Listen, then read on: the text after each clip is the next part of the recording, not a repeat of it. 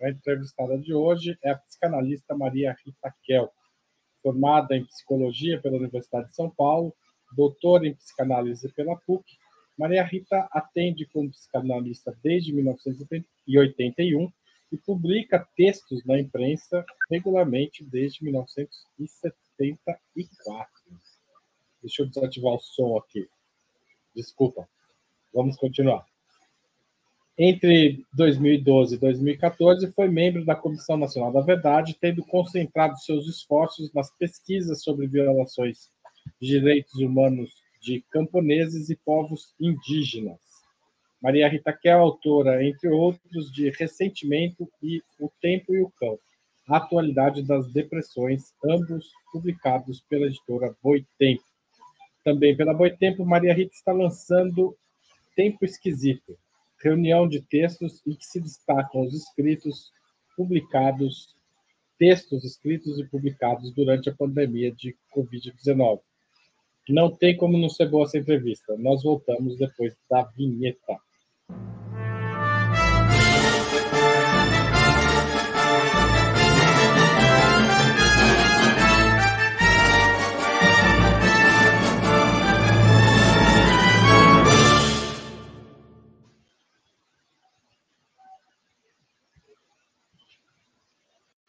Bom dia, Maria Rita. Bom é uma... dia, Haroldo. Bom dia, Patrícia. Bom dia aos os ouvintes nossos aqui. É uma honra contar com a sua presença aqui em Ópera Mundi.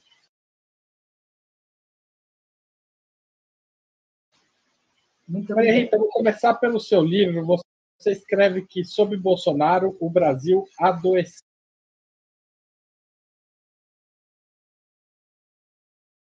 seu, qual é a doença do Brasil hoje?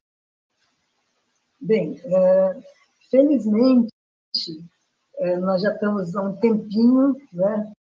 estamos no mês 10 já, então já estamos há 10 meses sem Bolsonaro. Mas eu percebo o seguinte, é, duas coisas importantes. Uma, Bolsonaro a primeira vez que eu fiquei sabendo dele foi durante a Comissão da Verdade, quando, depois do julgamento da Dilma, esse é, soldado, eu não lembro qual era a patente dele, mas não era grande coisa, qual era a patente de Bolsonaro? Ele não foi muito... Capitão, virou capitão. coronel na aposentadoria. Isso. Ele apareceu numa audiência pública na Câmara dos Deputados, que era a audiência que votou pelo impeachment injustíssimo da presidente Dilma Rousseff, e apareceu esse, esse soldado de baixa patente com o livro do Carlos Alberto Brilhante Ustra, é, que foi o torturador da Dilma. Ele apareceu assim, tipo, fazendo apologia do Ustra. Então, eu fiquei sabendo que existia essa pessoa. Eu jamais imaginei que ele se tornaria presidente do Brasil. Jamais imaginei. Sim, mas a minha pergunta é: ainda sofremos alguma doença deixada por Bolsonaro? Eu não sei se é deixada por Bolsonaro. Eu vou pensar em voz alta aqui, né? não tenho uma resposta pronta, mas a eleição do Bolsonaro mostra que o Brasil, uma parte do Brasil, mas uma parte significativa, né? mais de 50%, é, sofre de uma doença muito grave, que é o negacionismo dos crimes da ditadura. Eu não tenho dúvida de que a presidente Dilma caiu, e a popularidade dela caiu, porque ela instituiu a Comissão da Verdade. É claro que os outros países que se mais importantes, Argentina, Uruguai Chile, no, na América do Sul, fizeram uma Comissão da Verdade logo depois que acabou a ditadura.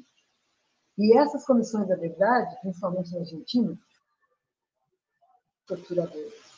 Né? Não foi só para denunciar quem torturou, quais foram os crimes, eu estive em Buenos Aires no período da Comissão da Verdade, eu tive assim, como turista por vontade minha, nos três países, Argentina, Uruguai e Chile, que tinham tido ditadura ao mesmo tempo que o Brasil.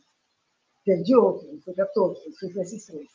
E lá eles ainda estavam julgando torturadores, ou colaboradores dos torturadores, ou pessoas que entregaram seus vizinhos para a polícia, né, seus vizinhos que estavam tentando ficar clandestinos E o Brasil não. O Brasil acabou a Comissão da Verdade, acabou, desculpe, a ditadura com uma anistia para os dois lados. Foi votada no Congresso. Eu entendo que os parentes de presos políticos é, queriam logo libertar os seus, seus, seus parentes presos, então aceitaram essa anistia. Mas essa anistia criou uma uma convicção nas pessoas, que não necessariamente são todas politizadas, de que eram os dois lados em luta, como numa guerra. Um ganha um perde. Né?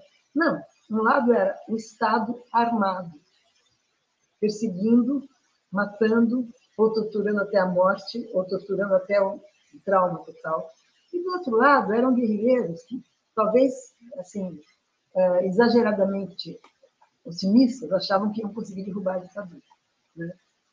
Então, não eram dois lados em luta. É, os crimes são do lado do Estado.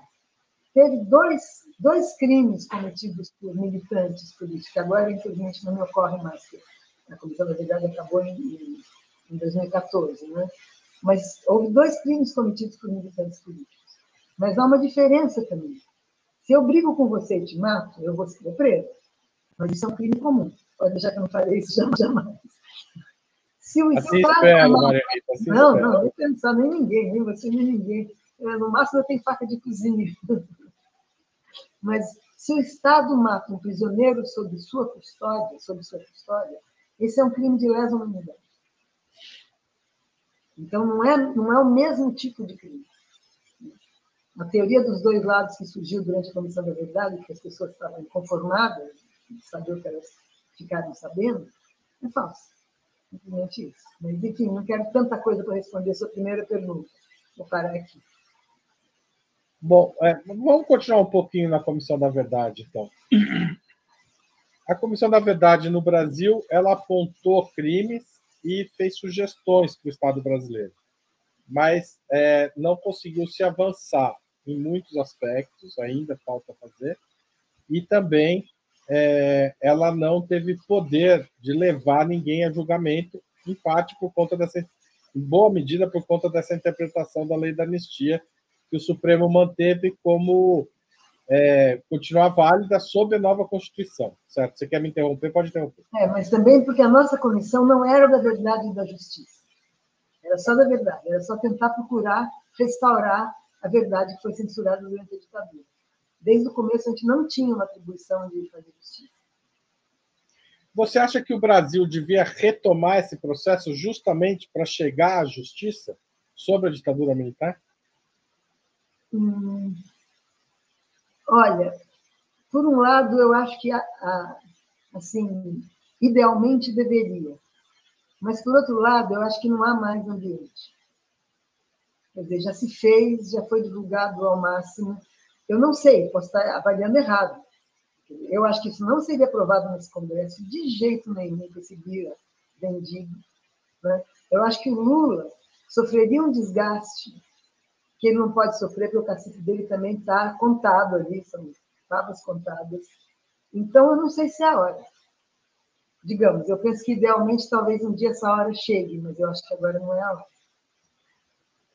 Estendendo a pergunta, o, e uma comissão da verdade sobre da verdade e da justiça sobre os crimes da Covid-19. Essa seria viável? Essa seria uma boa briga? A, não é para mim que você tem que perguntar isso.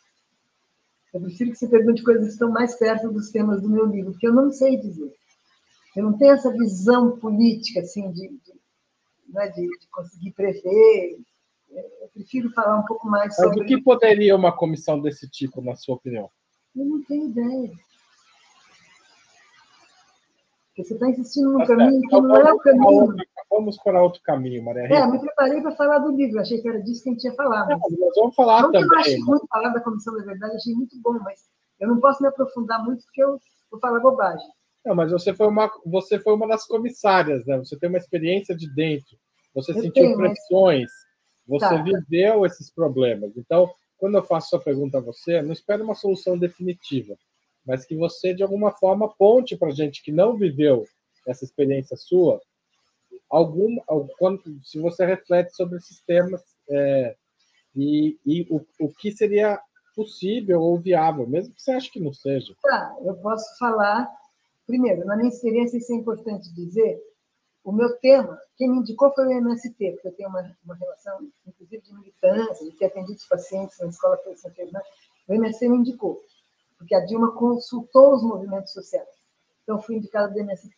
Por ter sido indicada pelo MST, eu escolhi a, a, a investigação das, dos graves direitos humanos contra camponeses, como o Manuel da Conceição, como os camponeses das ligas camponesas, enfim.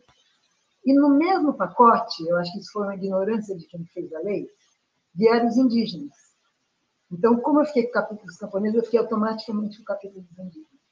Como se fosse assim, quem fez a lei pensou, bom, isso é o interior do Brasil, é um capítulo só. São completamente diferentes. Né? Os camponeses lutaram contra a ditadura. Né? Então, aí tem é, tortura, sofreram tortura, sem assassinatos, sem um monte de coisas horrorosas nessa luta. Os indígenas, como diz o Davi Anomami, quando ele deu o depoimento para mim, o depoimento dele começava assim: Eu nem sabia que havia governo. Eu morava na minha nação. Os índios não tinham noção do Brasil. Além do mais, uma época que não tinha nenhum tipo de comunicação, a não ser quem chegava lá. Né? Ele falou: Eu morava na minha nação, na minha terra, onde eu era soberano, eu e os meus parentes, que gente chamamos assim. Nós éramos soberanos. Como é que eu fiquei sabendo que havia governo? Quando eles avançaram, destruindo nossa mata, poluindo nossas águas, eh, matando nossos peixes com, com material que, de garimpo para matar, limpar a água, sei lá é, do garimpo. E quando eles, é, é, quando eles tomaram nossa terra. Foi aí que eu fiquei sabendo. Então, foi muito interessante, porque a entrevista, a pesquisa dos indígenas, foi mais novidade para o país do que as outras. Ninguém sabia que os indígenas. Né? E as pessoas me perguntavam se eles estavam contra a ditadura, eu dava essa resposta que eu te falei, a ditadura aqui. E nós temos um cálculo grande, agora simplesmente me escapou, mas é mais de mil casos de, de mortes é, indígenas, principalmente pelo seguinte: na época. Engano, são 8 mil, Maria Rita. 8 mil, exatamente. 8 mil, obrigada, obrigada. Na época, não se sabia que os indígenas não tinham resistência às nossas doenças, catapora, sarampo. Então, as mortes não foram em confronto, muito poucas foram em confronto. Os índios morriam dessas doenças de branco, de gripe. Né? E a gente entrevistou um, sertanista que se demitiu da FUNAI, olha que era um emprego público na ditadura, bem garantido, com aposentadoria, bem pago, etc. E ele falou: Eu sou servidor da FUNAI para proteger os índios, agora eu virei coveiro de índios, eu não sou coveiro de índios. Porque ele ia com as frentes de aproximação nas regiões onde estavam os indígenas, Yanomami, os Aimiriafuari, os Krenak, enfim. E eles iam morrendo com os doenças de branco. Então, os indígenas foram o maior número de vítimas, embora eles nem tivessem lutando contra a ditadura vítimas do descaso, vítimas do desprezo do Estado. E deslocamentos forçados também, né? Tem muitos casos de deslocamentos forçados. Sim, claro. Maria Rita, em termos, os termos psicanalíticos foram muito usados para explicar o bolsonarismo. A uhum. gente passou quatro anos aí ouvindo em recalque, pulsão de morte, trauma. É, esse uso tem, foi bem feito? Às vezes sim, às vezes não. Por exemplo, pulsão de morte é um termo que quem não é da psicanálise sempre usa mal, porque acham que pulsão de morte é a vontade de matar o outro. Né? Não seria errado, mas não é o que Freud chama de pulsão de morte. Para o Freud, a pulsão de morte é o contrário. Ela é a tendência ao repouso absoluto, por isso de morte. Ela não é agressiva, ela não é sexual, ela não é excitável, ela é o contrário, é a tendência ao estado de menor esforço. Ele chama isso de pulsão de morte. Não tem nada a ver nem com matar, nem com querer morrer. O estado de menor esforço, menor esforço pode ser uma funaíma na rede. Ah, que preguiça. Está lá a televisão da vida. Então, eu tiraria a pulsão de morte, considero um mal entendido, tudo bem, não tem problema, ele é obrigado a ter lido Freud, quem não é do ramo. Né? Então, pulsão de morte não tem nada a ver. Agora, genocídio tem, dos índios. Né? Crueldade tem. Quer dizer, a, a máquina de, de, de tortura né? que se usou para os prisioneiros delatarem os seus companheiros. Né? E muitos morreram porque não delataram, morreram na tortura, porque não delataram. Uma coisa impressionante. Eu acho que eu falaria, por exemplo. Não tenho vontade de delatar ninguém, mas acho que se eu tivesse um pau de arara levando choque, eu ia acabar falando. Esses são os heróis que me falaram. E isso não é punição de morte, isso é simplesmente crime violento por parte do Estado, que é considerado crime de lesa humanidade. Né? Se eu fizer isso, é considerado um crime comum. Se um agente do Estado fizer isso, é crime de lesa humanidade. E trauma foi bem usado? Porque foi bem usado também. Não, trauma é bem usado. Trauma é bem usado porque trauma é o seguinte: trauma é você ter ser vítima de um acontecimento de uma tal magnitude que o seu psiquismo não consegue elaborar. Evidente que estar na tortura é um trauma, né? Evidente que ser violado sexualmente é um trauma. Às vezes, em análise, se elabora um trauma. Às vezes, não. A gente tem casos de pessoas que, depois que aguentaram tudo, depois que saíram da tortura e tudo, tem um rapaz que se matou. Ele ficou tão torturado com as lembranças, aquilo voltando, que ele se matou. Né? Então, o trauma está bem empregado quando você fala de qualquer é, ação que te atinja, que vai além daquilo que você pode elaborar. Né? Então, pode ser que eu sofra um estupro e consiga elaborar aquilo. Vou achar uma porcaria, uma droga, mas consiga elaborar. Outra pessoa pode não conseguir elaborar e dela fica traumatizada. Nesse sentido, dá para pensar isso coletivamente também, enquanto país? Dá para pensar. Acho um pouco forçado pensar trauma coletivo, mesmo porque na ditadura um monte de gente estava achando o máximo. A minha família, eu era uma ginasiana né, durante a ditadura. A minha família pegou o milagre brasileiro, a fábrica onde meu pai trabalhava prosperou, a gente mudou de casa, depois construiu uma casa grande com piscina. E só quando eu entrei na USP, e os meus colegas falavam, escuta, de que país você veio? De que mundo você veio? Porque eu achava que estava tudo certo. Tinha censura, então a gente não tinha no Jornal Nacional o que estava acontecendo. Informavam por redes, que nem eram redes virtuais, né? boca a boca. Né? E, e eu achava que estava tudo certo. Então, assim, eu não sofri trauma nenhum. É, depois, saber tudo aquilo foi muito importante para mim. Eu mudei, eu virei outra pessoa. Né? Isso antes de ir para a Comissão da Verdade, digo, pelos meus colegas de USP, que me contavam, que eu me politizei. Né? Eu me politizei. Tudo bem, mas pensando para o outro lado, para as pessoas que sabiam o que estava acontecendo e eu digo isso as pessoas que sabiam o que estava acontecendo no governo Bolsonaro. Né? É, vivemos um trauma. É possível sair coletivamente desse trauma? Pensando de certa na Covid... forma, já saímos ah, no sentido de que elegemos um presidente que é o antítese do Bolsonaro. Né? Então, já saímos. Mas não acabamos com o bolsonarismo. Bolsonaristas estão aí. A eleição foi né, tudo bem, podia, o Lula ter, podia ter ganho com uma margem um pouquinho maior se a Polícia Federal não tivesse bloqueado um monte de ônibus que vinham do Nordeste, né, para votar. Ele teria ganho com um, um pouco mais de margem. Mas, mesmo assim, não foi nenhuma vitória folgada e não teria sido, mesmo que os ônibus tivessem todos passado tudo. Quer dizer, o Brasil ficou bem dividido. Né? Eu confio muito na habilidade política do Lula e na boa gestão que ele está fazendo e fará, porque ele já fez duas boas gestões, tirou o Brasil do mapa da fome pela primeira vez, isso lá na primeira gestão dele. Né? Então, eu confio muito que isso ah, coloque muitos, eu não digo os bolsonaristas, não sei se tem cura o bolsonarismo, essa, essa, é, esse fascínio pelo mal, né? mas coloque os indecisos, os do centro, os que ah, não gosto do Lula, mas tudo bem, melhor que o Bolsonaro, que, que cria uma nova perspectiva, que as pessoas percebam que o país está mudando de jeito. Maria Rita, é, você tem acompanhado os eventos ligados ao julgamento da tentativa do golpe de Estado de 8 de janeiro?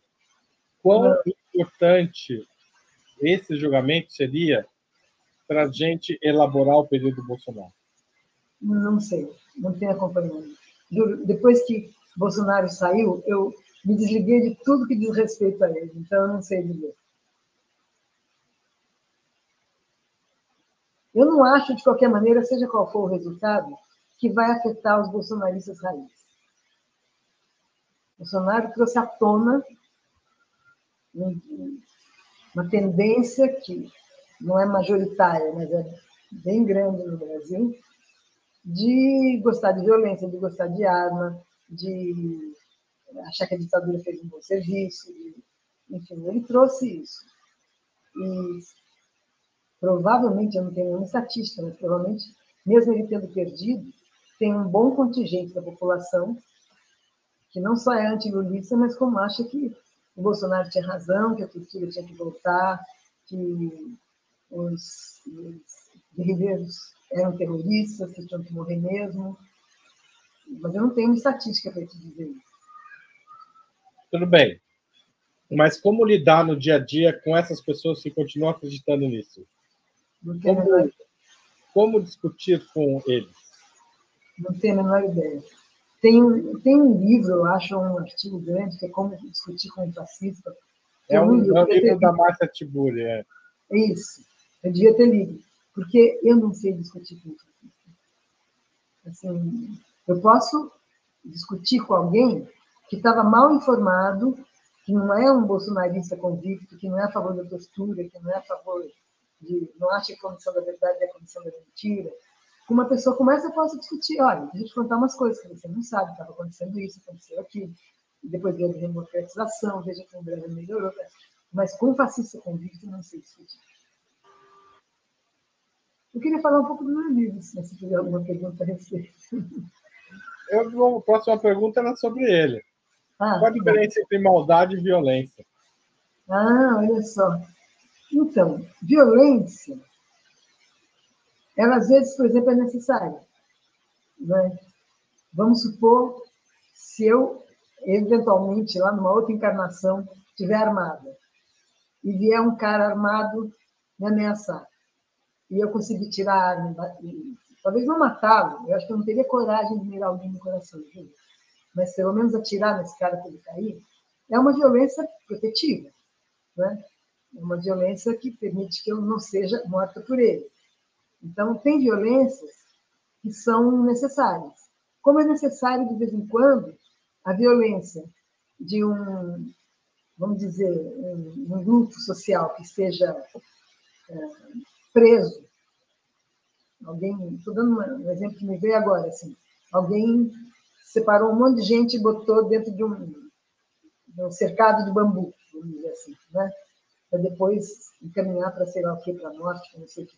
Se essas pessoas conseguirem, todas juntas, derrubar esse alambrado de bandido violentamente e sair, viva ela. Né? Destruir um patrimônio, digamos assim. Então, talvez não fosse bambu, talvez fossem muros que eles arrumaram, marretas para derrubar. Essa violência é maravilhosa. Né? É, a Escola Nacional Florestan Fernandes, que é a escola do MST, que tem aqui em Guararema, que é maravilhosa, tem uma frase do Florestan Fernandes, que diz, assim, tem uma, uma plaquinha assim, com uma foto dele, uma foto, um desenho dele, e uma frase contra a intolerância dos ricos, a intransigência dos pobres. É muito legal, porque os ricos podem ser intolerantes. Não gosto de preto, não gosto de pobre, não gosto de gente que vende esmola, vagabunda, não sei o quê. Mas os pobres que sejam intransigentes. Nós não vamos deixar abusarem de nós. Nós não vamos deixar nos explorar, nós não vamos deixar nos sentar em mão. Isso é intransigência. Às vezes tem que ser de uma forma violenta, às vezes é um embate. Né? Mas não é uma violência é, criada pelos pobres porque eles são intolerantes, porque eles detestam quem não é pobre. É uma violência de defesa.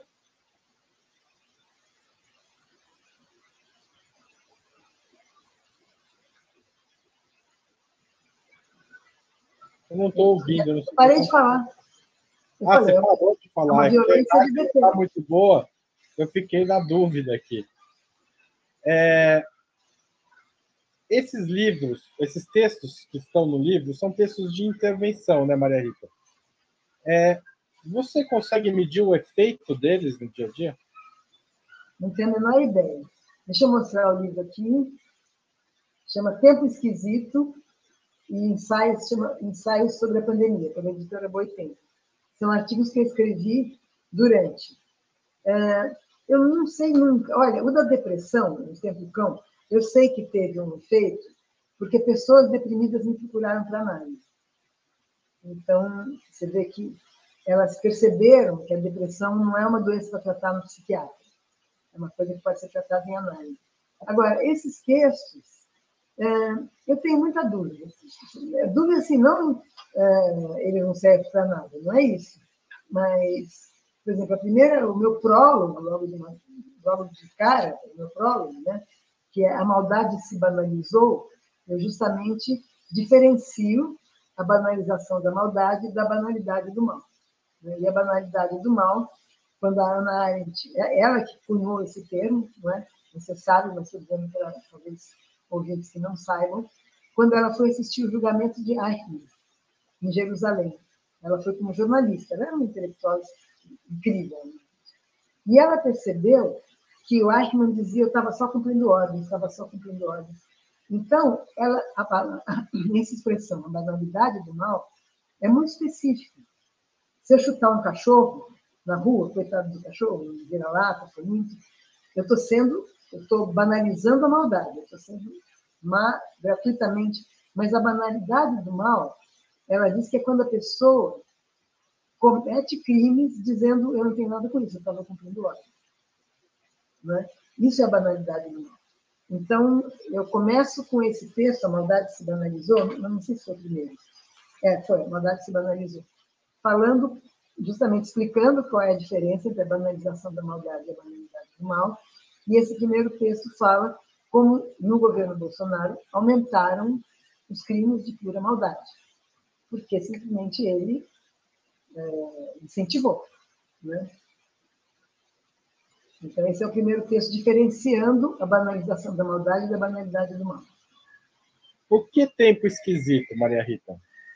Olha, é, é engraçado, esse nome me veio de um micro poeminha que eu escrevi, numa época em que eu escrevia poemas. Ele está aqui na contracapa e tem duas frases só, então eu vou, eu vou dizer para vocês. Seja o esquecimento uma obra incompleta. Um dia, esse tempo esquisito também será lembrado com saudades. Esse é, esse é um micro poeminha que eu escrevi há muito tempo atrás. E quando, durante a pandemia, me vinha esse, essa fala, quer dizer, estava é, tudo muito ruim, mas alguma coisa desse tempo esquisito será lembrado com saudade. Então eu chamei esse livro de Tempo Esquisito.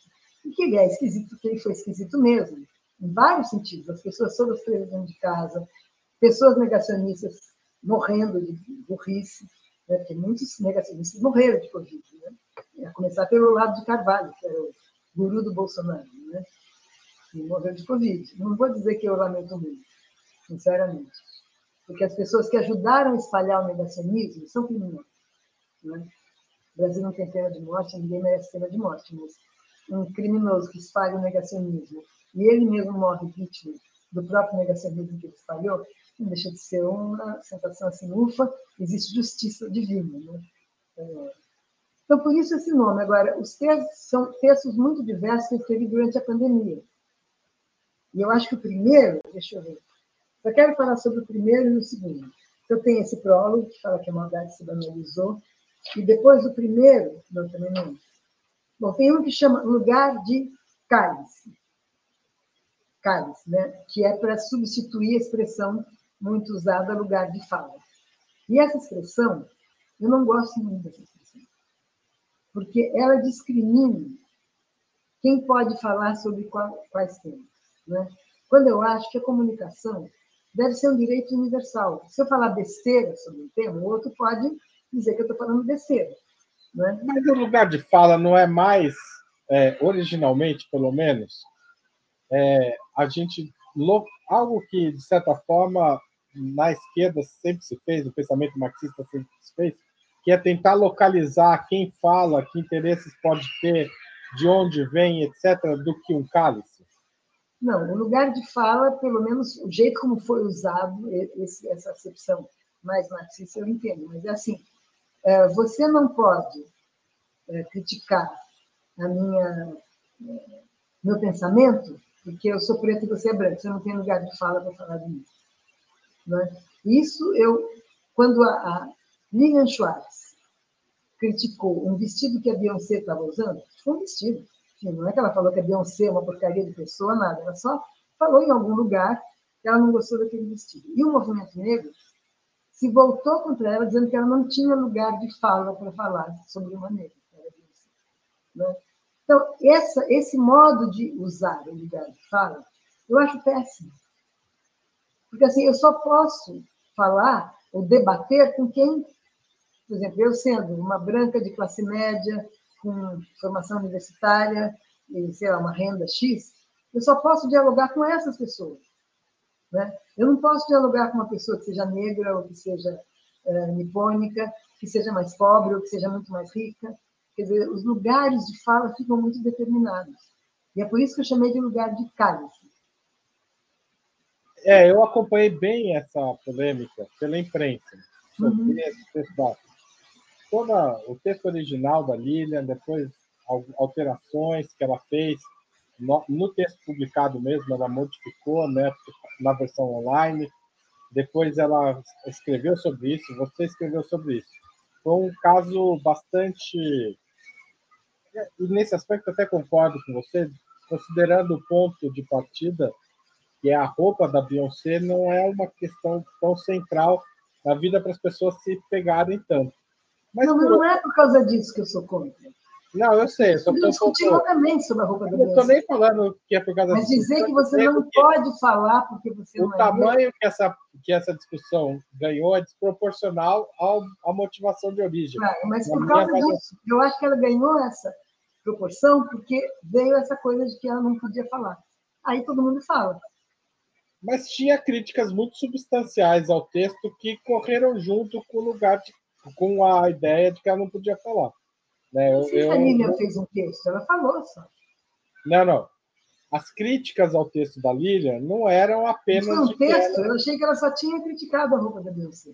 Ela fez um texto não. sobre a roupa tinha um texto sobre a, sobre a roupa da Beyoncé. Ah, não sabia. Ou, ou, ou, um texto, ou um tweet, alguma coisa muito objetiva. É, um tweet, mais uma coisa assim. Mas, de toda forma, tinha críticas muito substanciais, além de ela não pode falar. Então. Né? Não, não, é que daí não tem a ver. Também Oi? Essa discussão? Hã? Não entendi. Não faz parte do jogo, do debate, essa discussão também? Mas é claro que eu acho que você não está não tá me fazendo entender. Discutir o vestido da Beyoncé, ou discutir o nariz arrebitado de não sei quem, ou a plástica de não sei quem, ou bronzeado artificial de não sei quem, ah, faz parte da vida social. É bobo, mas faz parte da vida social. O que eu critiquei não foi isso. Foi dizer, você não pode falar porque você não tem lugar de falar. É esse termo. Não, o que eu estou dizendo é que nas críticas à Lilian, que eu acompanhei muitas, havia críticas que iam muito além do, de você não ter lugar de fala. Havia não, aí tudo bem, eu não vou nem me meter porque eu não li. Eu só eu só estava discutindo nesse primeiro capítulo a ideia do lugar de fala. Uhum. Era só essa que me interessava discutir. Eu nem acompanhei a polêmica do vestido, não estava nem aí. Mas o, o, lugar de fala não tem discussão, não tem espaço.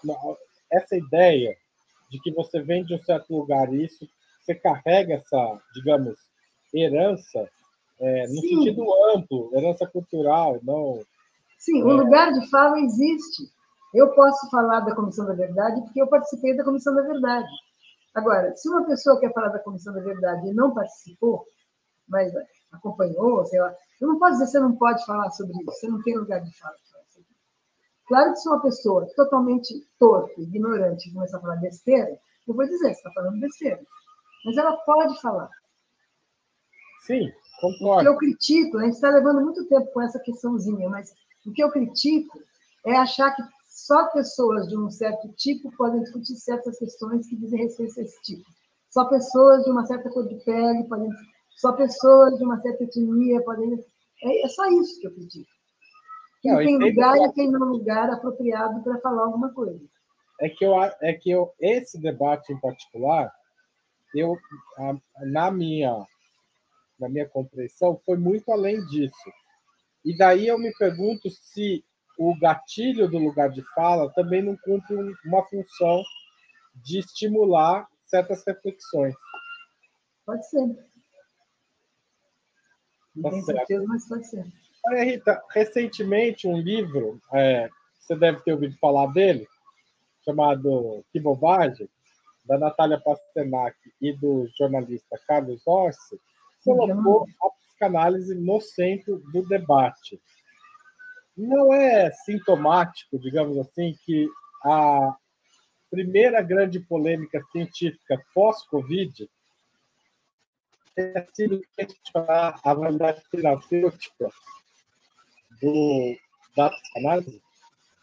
Não sei se ele é, é, é sintomático de quê. Não consigo entender. Eu acho uma bobagem, de qualquer maneira. Isso poderia ter acontecido também antes da Covid. Ele podia ter sido, não, não vejo que ele tem uma relação. Mas talvez ninguém levasse tão, tão a ferro e fogo as críticas, porque, de certa forma, acontecia antes da Covid. Mas ela ganhou proporções é, enormes agora, né? Eu não sei dizer, eu realmente não sei dizer se isso tem a ver com a Covid ou não. Tá certo, mas o que, que você acha dessa polêmica? Do lugar de Cálice? Não, da, da.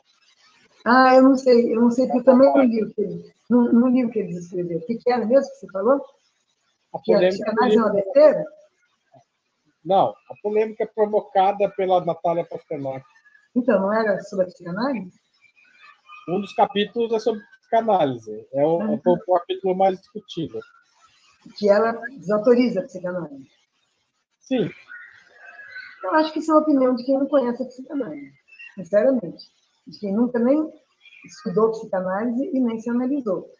Para saber, veja, é, é tão.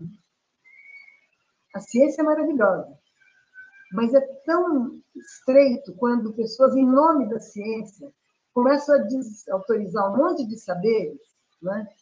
É, porque não é científico. O Levi-Strauss tem um texto maravilhoso que chama é, O Feiticeiro e Sua Magia, eu acho. É que são dois textos muito próximos, mas acho que esse é O Feiticeiro e Sua Magia. Se não for, o nome é outro e depois. É, em que ele observa uma cura xamânica. E ele narra no texto dele a cura xamânica. Né? E a cura xamânica cura um indígena que estava doentíssimo, né? com rezas, com exortações, é, do mesmo jeito que uma cura médica curou uma pessoa com essa mesma doença. E o Levi-Strauss uma hipótese maravilhosa. Ele diz o seguinte: se as curas xamânicas é, do candomblé, do espiritismo, elas dependem muito de você estar, de fato, mergulhado no universo simbólico onde aquela religião tem, faz sentido. Não é? ah, esse texto, desculpa, não é feiticeiro de sua magia, chama eficácia simbólica, esse primeiro estudo. Eficácia simbólica. Então, se você está inserido numa cultura em que o xamã tem um grande poder e ele é capaz de curar suas, suas doenças, é possível que faça efeito sobre você uma cura xamânica. Não todas, está com câncer avançado, quer dizer, quando a doença é um pouco psicossomática, tem a ver também com os estados mentais e tudo. Né? O câncer avançado não tem xamanismo que cura, eu acho. Né? Mas essa ideia, quer dizer, eu até acho que o Levi-Strauss, quando acaba esse texto, ele fala da psicanálise. Qual é a eficácia da psicanálise? É simbólica. A gente não dá remédio, a gente não manda, você deve fazer assim para você ficar melhor, faça assado, coma tal coisa, nada. A gente escuta e vai ajudando a pessoa a ressignificar o que ela está falando. Né? E isso cura, tira a pessoa de uns lodaçais que você não imagina.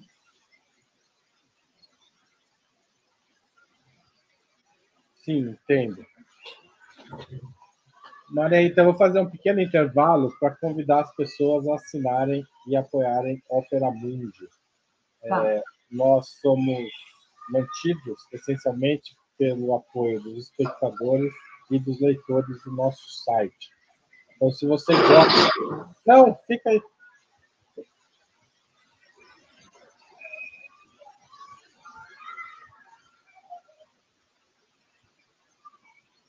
Depois a gente grava isso, tá, Patrícia? Tá Desculpa, pensei que você ia continuar falando, porque eu só fui pegar uma água. Não, mas tudo bem, eu, eu, eu não estou acompanhando a edição, eu não sei se você podia sair ou não. Eu interrompi, eu gravo depois, não tem problema. Maria Rita, é, você continua escrevendo hoje em dia ou você perdeu essa vontade de, de intervir no debate? Olha, eu acho que a última coisa que eu perdi na minha vida, antes de perder a vida, vai ser vontade de escrever. Assim, eu agora estou com um espaço menor, mas que eu prezo muito, muito, muito. Eu tenho uma coluna mensal na revista Carta Capital. A Carta Capital tinha vários colunistas homens, cada um escrevia uma semana, e aí eles criaram um time de colunistas mulheres. Uma é a Célia Chakrabiá, outra sou eu. eu. Desculpa, eu não lembro agora, eu sei quais são as outras, mas agora falando aqui com você, não vieram o nome das outras duas. Enfim, mas é, então eu tenho uma coluna mensal na Carta Capital, que eu adoro, adoro fazer. É um tamanho de uma página da Carta Capital, que dá duas laudas, mais ou menos, de, texto. A última que eu escrevi, ai, daqui a pouco eu lembro. Daqui a pouco eu lembro, agora só, só porque eu me Quais têm sido, a minha pergunta é, quais têm sido os seus assuntos nesses dez meses de governo Lula? Hum, acho que eu não cheguei a falar do governo no momento, não me lembro. Não me lembro. Peraí, eu tenho, eu tenho umas coisas. Deixa eu, eu lembrar só de algumas, pelo menos. Peraí. Ah, lembrei. A última que eu escrevi foi sobre cancelamento. Né? Tem a ver com o lugar de, de cálice. Exatamente. Né? E a primeira que eu escrevi, acho que foi a primeira, não sei. Ah, não, não foi. A primeira de todas que eu escrevi se chama A História dos Vencidos. É, é, enfim, a propósito de um morador de rua que eu conhecia lá na Paulista, que eu sempre ajudava ele a comprar comida para os cachorros dele. Ele tinha uma barraca, tinha um monte de cachorrinho que ele cuidava. Eu também comprava um pastel para ele. E toda vez que eu estava fazendo na época uma radioterapia, então eu passava todo dia, cinco vezes por semana, ali pela barraca dele. E um dia ele sumiu. E aí eu fiquei sabendo que o prefeito tinha tirado as barracas dos moradores de rua. É uma crueldade horrorosa, né? Tirar as barracas, e daí a prefeitura também levou os cachorros dele para no caminho. Então, esse cara que vivia com aqueles cinco cachorrinhos, cada um tinha um nome, ele cuidava, vinham na barraca com ele, protegiam de certa forma. Né? Então, eu, eu, escrevi esse artigo que eu chamei de História dos Vencidos, é, justamente porque a, a, o Walter Benjamin pergunta quem escreverá a História dos Vencidos, nas suas teses sobre o Conselho de História. Não é? Sempre são as, as histórias dos vencedores. Né? Então, aí eu tenho, enfim, escrevi um sobre a Anísio da Silveira, é, escrevi uma sobre os três meses do governo Lula, que essa foi, no caso, encomendada por todos os comunistas. É, e essa última que eu escrevi, que ainda não foi publicada, foi sobre cancelamento. E o que você disse sobre o cancelamento? o cancelamento é o oposto da dialética, né? Assim, eu não me proponho a entrar num debate sobre alguém que pensa alguma coisa diferente de mim. Cancelo. Que bom, né? Que muito bom esse. É, uhum. cada um na sua jaulinha, falando só dos assuntos que ele pode falar. Né? Tem um pouco a ver também com a Lilian Schwartz falando do vestido da Beyoncé. Né? Eu, eu sou a favor de uma comunicação que quanto mais universalizada ela for, melhor.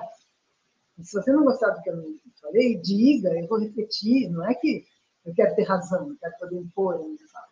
Mas a ideia de que você cancela a pessoa, assim, é, nas redes, porque ela falou alguma coisa imprópria, ou que a maioria não concordava, ou que era politicamente incorreta, essa foi minha última, essa não saiu ainda, né, foi a última que eu entreguei. Mas vou tomar o caso da, da Natália Pasternak. Não estou propondo cancelamento nem da Natália, nem do caso, pelo contrário. Mas quando, como lidar quando vem uma informação tão atravessada? Estou pegando esse caso porque, de certa forma, eu acho que o movimento negro se sente um pouco assim quando vem aquela crítica da Lilian Schwartz. Né? Não estou defendendo também o cancelamento da Lilian. Um vestido magoou o movimento negro inteiro, você acha? Não. Eu, a forma como. Não foi, o, não foi só o vestido da Beyoncé. Eu é. acompanhei críticas muito mais sofisticadas do que isso. Da Lilian. Por exemplo, a forma como ela dizia que a Beyoncé tratava de uma África é, é, fantasiada e tal, tinha uma, uma críticas bastante substantivas. Não, é algo se discutindo. É. Está errado, mas é algo para se discutir. Como lidar quando vê alguém e fala tal o que foi dito sobre a psicanálise no caso da Natália? Qual que é o caminho do bom debate nesse caso? Olha, eu não acredito que haja nenhum caminho pré-traçado que eu possa dizer vai por aqui, vai por aqui, vai por aqui. O caminho é o debate. Né? É, agora, pode ser que a Natália Pasternak, vamos supor que eu estiver numa mesa com ela, pode ser que ela não queira debater comigo. Pode uhum. ser que ela diga, isso não está em causa para mim, eu já tenho certeza absoluta, aí eu fico quieta, vou fazer o quê? Ou então eu vou dizer alguma coisa, se eu estiver em público, vou dizer, tá bom, então eu não quero te convencer, mas eu quero argumentar para o público ter duas visões dessa, desse assunto. As pessoas que estão aqui podem se manifestar depois. Então, meus argumentos são tais, tais, tais, em favor da psicanálise. Né? É, a psicanálise não é uma ciência no sentido exato, como você sabe que se você aplicar na quimioterapia tem efeito X, Y, Z. Né? Mas é um método de investigação que tem alguns pressupostos teóricos que não tem nenhum outro parecido e que cura as pessoas. Uhum. Por isso tá... trouxe, compara com a psicanálise, a chamada. Tá certo. Nós estamos chegando ao fim do programa e a gente sempre pede aos nossos entrevistados que sugiram um livro e um filme ou e ou uma série. Pode sugerir os três se quiser. São, qual é o livro que você indicaria aos nossos espectadores? Além de sugerir o meu próprio, que é esquisito? O seu é proibido, porque a gente está sugerindo, de certa forma, te tá Então, eu vou, pegar aqui, espera um pouquinho, só para eu dar o nome certo dele. Eu vou aproveitar agora, Maria Rita, para fazer uma pequena pausa e pedir a colaboração dos nossos internautas.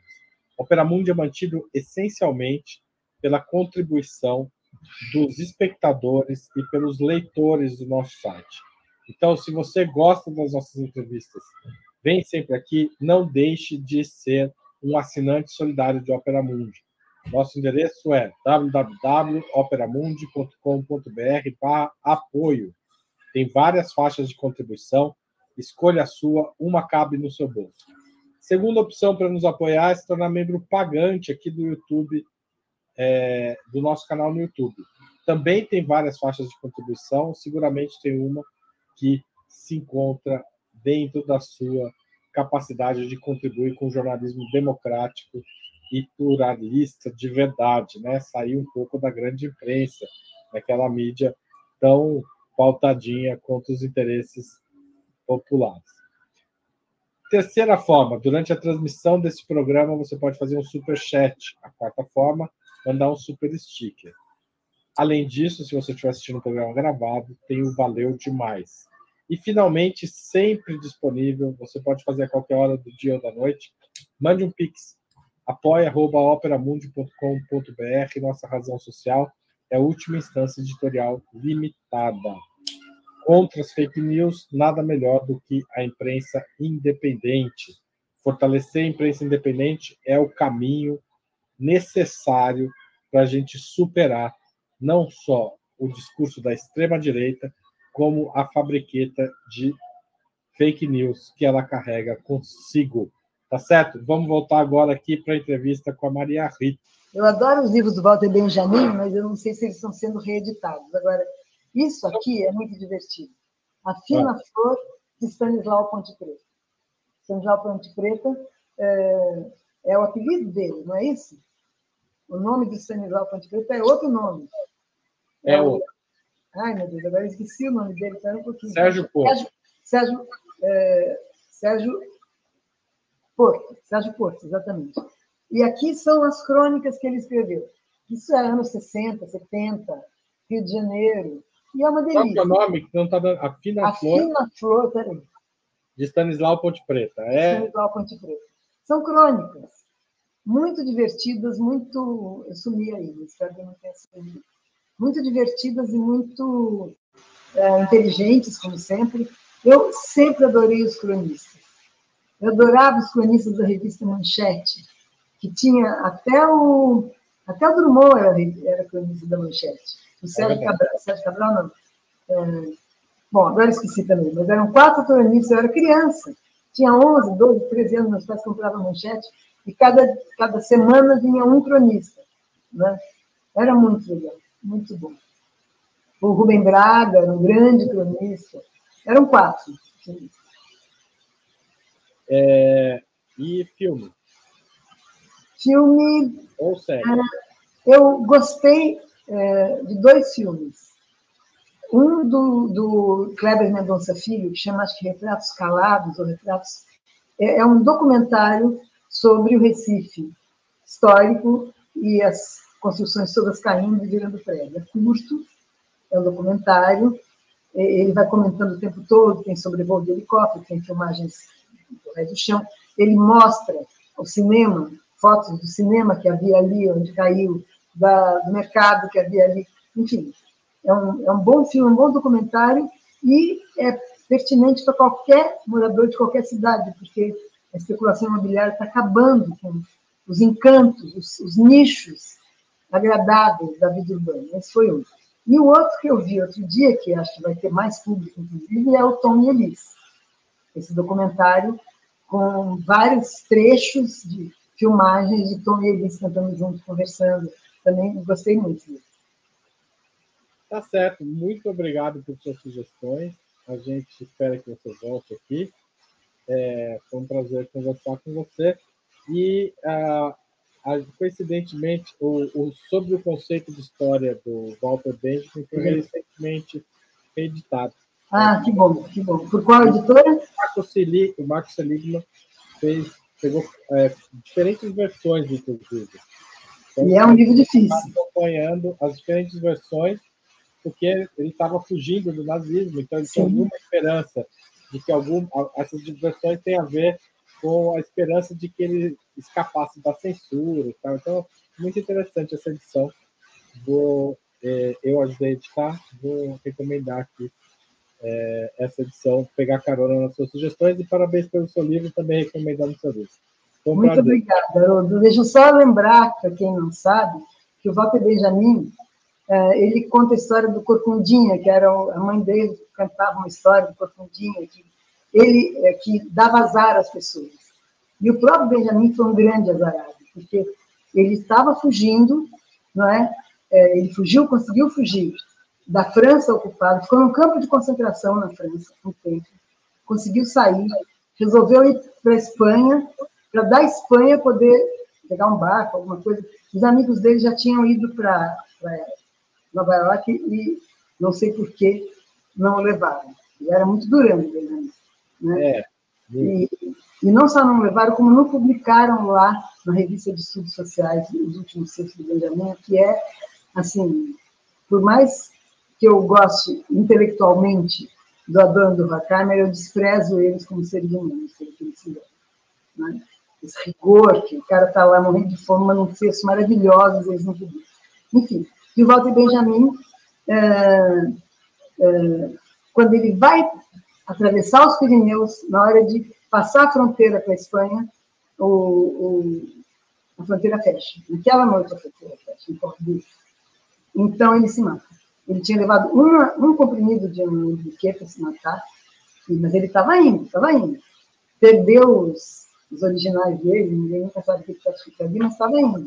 Quando ele viu que ele exausto já ia ficar preso em Portugal, então seria redeportado, não é? Aí ele se matou. E no dia seguinte a fronteira dele. Enfim. É, e, é, e há uma. Inclusive a suspeita de que talvez ele conseguisse passar, né? Mas a. É, ele não acreditou, ele não acreditou, ficou totalmente desanimado. Bom, mais uma vez, obrigado e até a próxima, Maria Rita. Obrigada, Patrícia. Obrigado, Patrícia. Obrigada, Haroldo. Até a próxima.